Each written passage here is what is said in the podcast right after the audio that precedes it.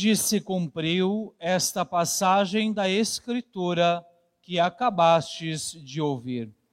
Estimado diácono, queridos irmãos e irmãs, celebramos nesta santa liturgia o terceiro domingo do tempo comum e o Senhor, ele vem colocar diante de nós esta realidade de como a sua palavra, de como a palavra de Deus, ela tem um poder transformador na vida do seu povo, como a palavra de Deus tem um poder transformador, portanto, na nossa vida.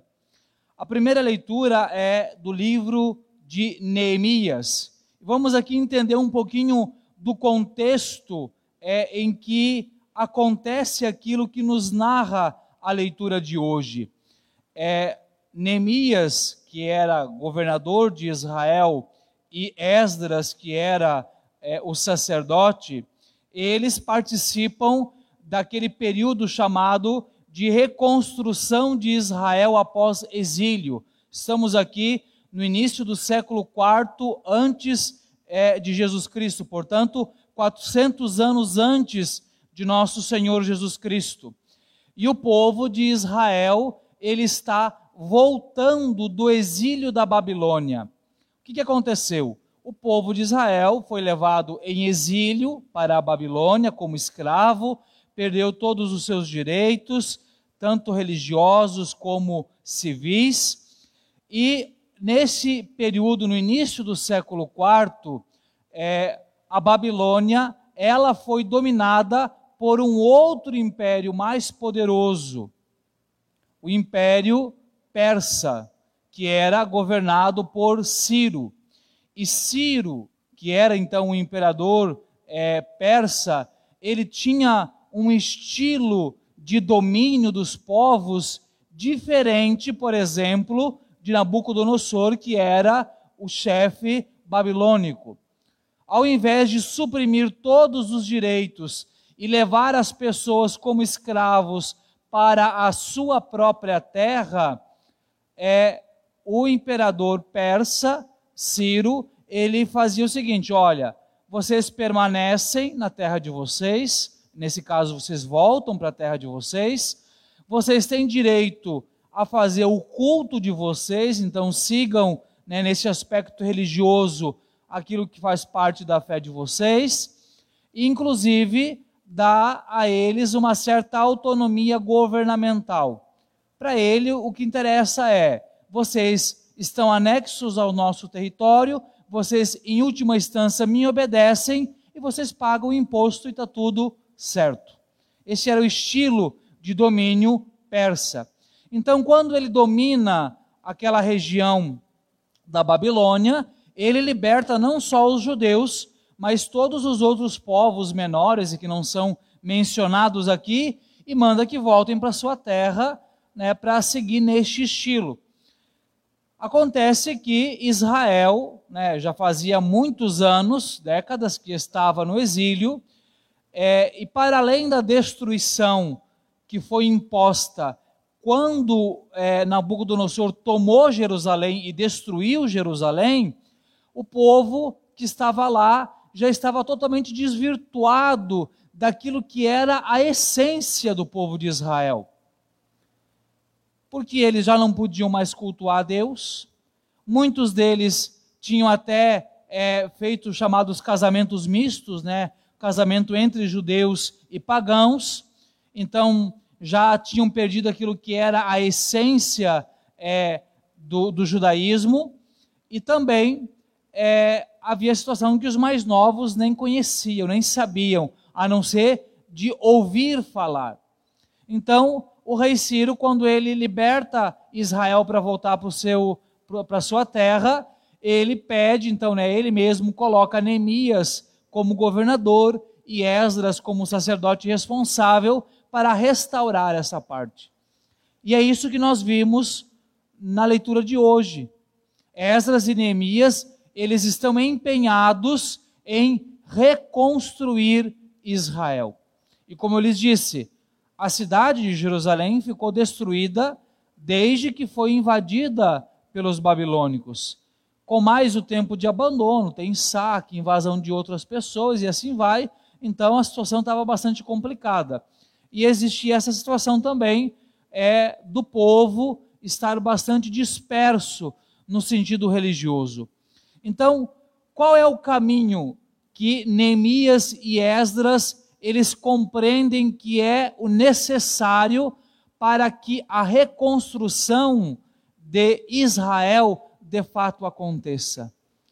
Eles precisavam encontrar aquilo que era o núcleo, o centro, aquilo que havia sido responsável por formar o povo de Israel. E vamos lembrar, o povo de Israel não é formado ao acaso, não é simplesmente uma questão é, política, é em primeiro lugar um povo que foi escolhido formado por Deus. Então, o centro, o núcleo, o eixo sobre o qual está baseado o povo de Israel é a lei de Deus, é o próprio Deus.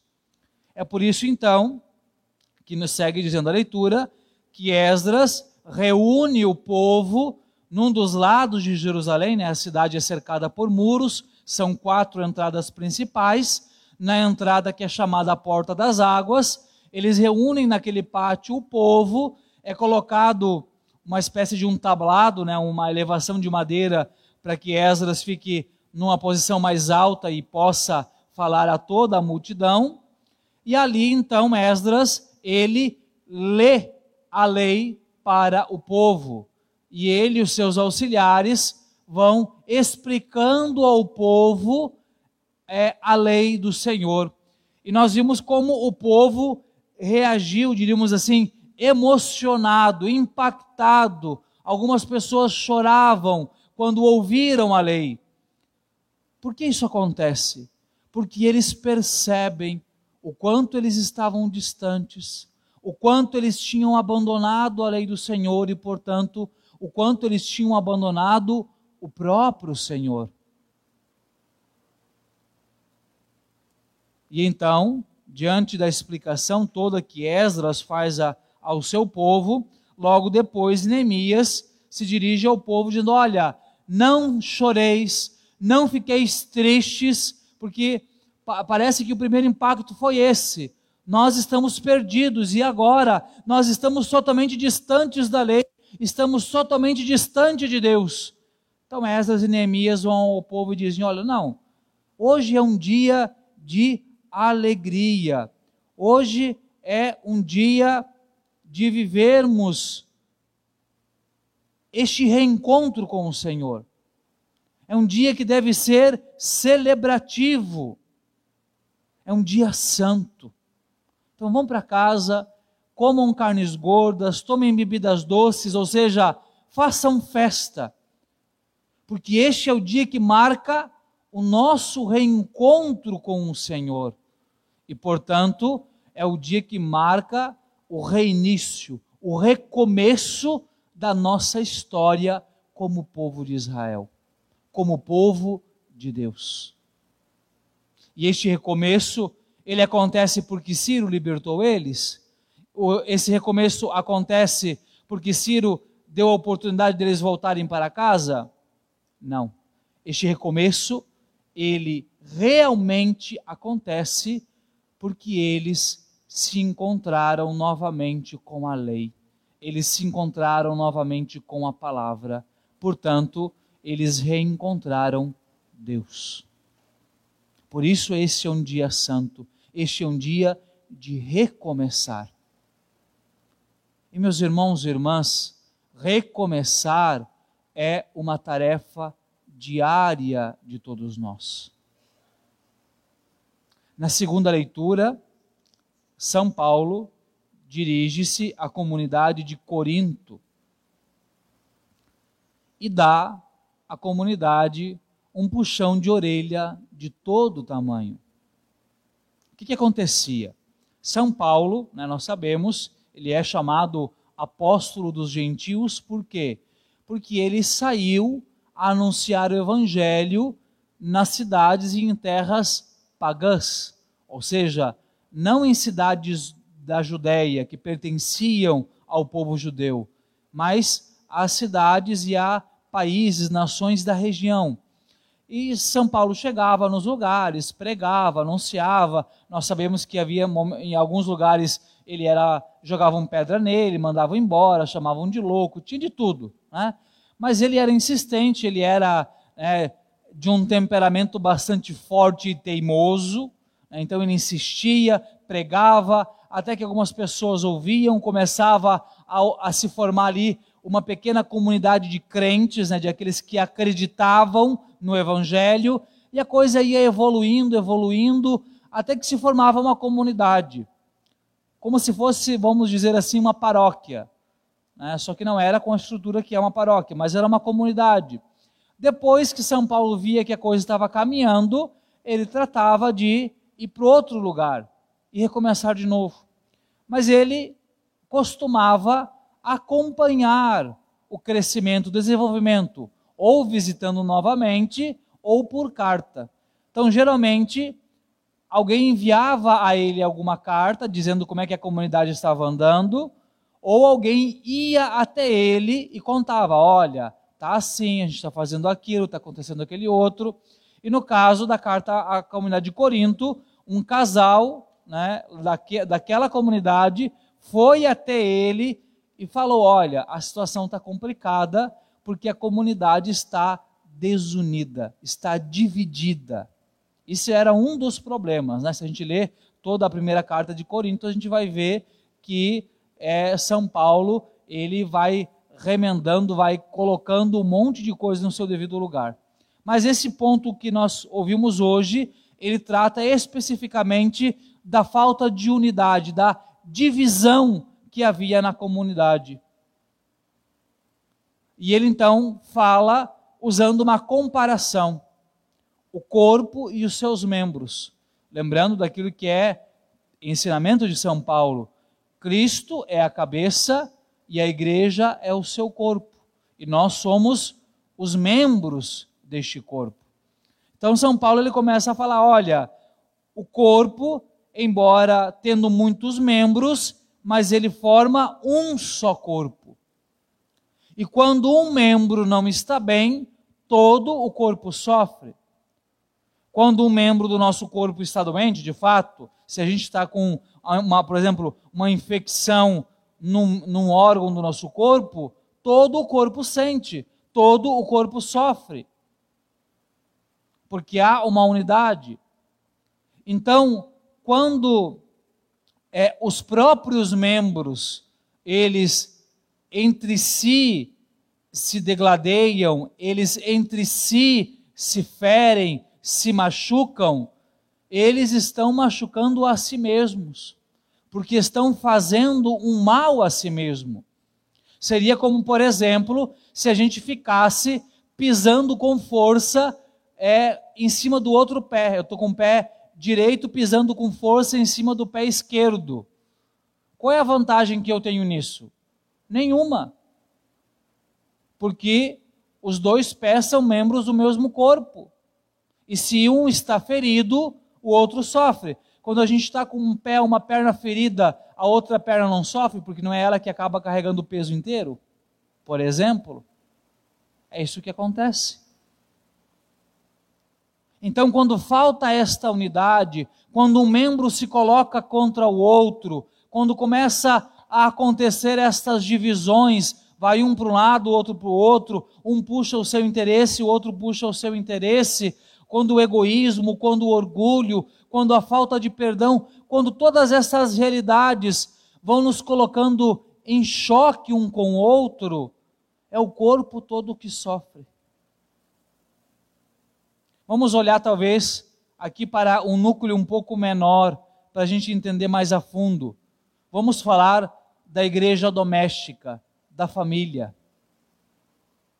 Quando um membro da família começa a se colocar contra o outro, começa a falar um do outro, começam a brigar entre si, começam a ferir um ao outro, quem é que sofre?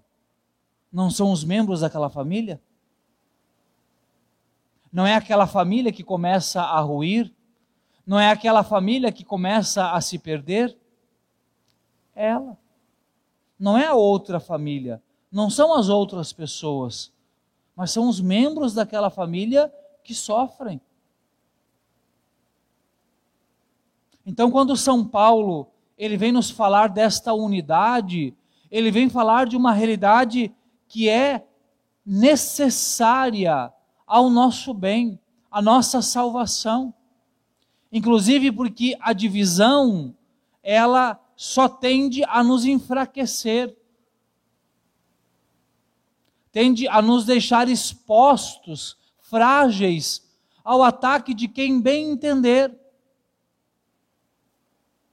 E aqui vamos falando exatamente da questão da família, um pequeno parêntese, vamos compreender que não é em vão que a família, como um projeto de Deus, como aquilo que Deus nos pede, é constantemente atacada. Isso não é em vão. Não é em vão porque o interesse de destruir a família é o interesse de tornar o indivíduo um indivíduo fraco, um indivíduo solitário, fácil de ser cooptado, fácil de ser dominado por qualquer interesse escuso. É só a gente, por exemplo, olhar como a nossa juventude muitas vezes se coloca em situações vulneráveis e é facilmente enganada, é facilmente ludibriada, porque muitas vezes são membros que estão fragilizados. Dificilmente uma influência exterior consegue dominar uma pessoa que está bem amparada pela família. Porque geralmente aquela pessoa tem uma personalidade bem formada, está bem decidida, está segura. E se algo tenta derrubar, ela tem onde se segurar.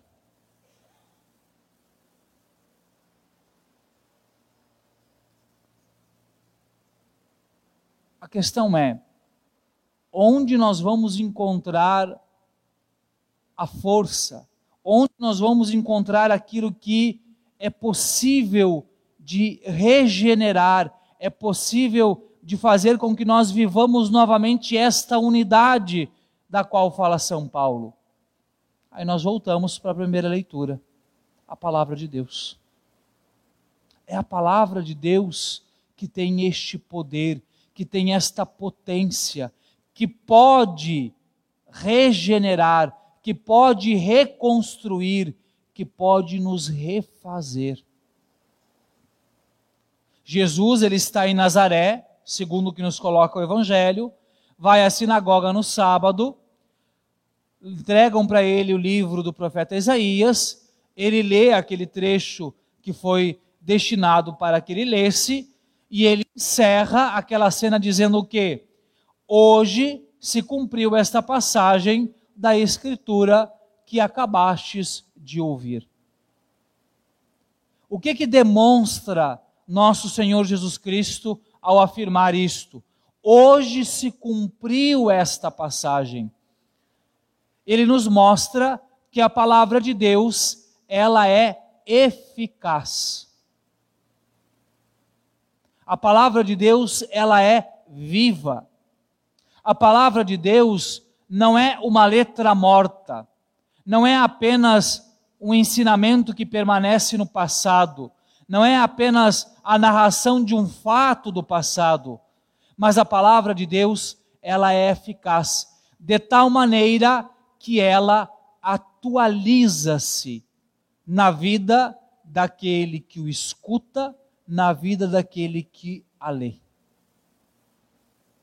O que eu quero lhes dizer, meus irmãos e irmãs, é que todas as vezes que nós lemos a palavra de Deus, que nós ouvimos, e aí de maneira mais especial ainda, ouvimos essa palavra que nos é dita na liturgia, isso que Jesus acabou de dizer acontece. Ou seja, Hoje se cumpriu esta passagem da Escritura que acabastes de ouvir. A palavra de Deus se atualiza hoje para nós, para as nossas necessidades. Se naquele tempo de Esdras e Neemias, a lei, a palavra, foi o núcleo que reuniu e reorganizou o povo de Israel, hoje a palavra de Deus, hoje o Evangelho, continua sendo este centro, este núcleo que nos reúne, que nos restaura, que nos converte, que nos refaz, que nos coloca novamente no caminho. Assim, de maneira prática, então, precisamos compreender como é importante colocarmos a palavra de Deus no seu devido lugar na nossa vida. Quantas vezes, talvez diante de situações, diante de problemas, diante de realidades difíceis, a gente fica pensando assim: poxa, que, que eu vou fazer agora? Como é que vai ser isso? Como é que eu vou lidar com aquela situação? Seria tão bom né, se eu soubesse qual é o caminho certo. A questão é: você já parou, já experimentou nestes momentos ouvir o que Deus tem para te dizer? E quando eu digo isso, é você procura a palavra de Deus, você procura ler, rezar, meditar com esta palavra para ver o que Deus tem para te dizer? É claro, vamos ser aqui também muito diretos, não necessariamente vai ser uma coisa agradável. Porque a gente tem muito aquela coisa, ai, eu só aceito que seja uma coisa que Deus me diz se é agradável se é gostoso, se é bom. Se Deus me dá um beliscão, né? Se me dá um puxão de orelha, se mostra que eu estou errado, se me pede para fazer algo difícil, que eu tenho que renunciar, que eu tenho que abrir mão do meu orgulho, da minha vaidade, aí eu acho que não é Deus. É a palavra de Deus. Então, meus irmãos e irmãs, que nós possamos, nesta Santa Liturgia, neste domingo, nos colocar diante do Senhor com uma verdadeira disposição de ouvir a Sua palavra, de acolher a Sua lei e de permitir que esta palavra, que esta lei, verdadeiramente nos transforme, verdadeiramente nos converta verdadeiramente nos reconstrua como reconstruiu o povo de Israel. Que esta palavra se atualize, se faça uma verdade no hoje de nossas vidas, para que no hoje de nossas vidas nós encontremos o Senhor como nosso redentor, como nosso Salvador.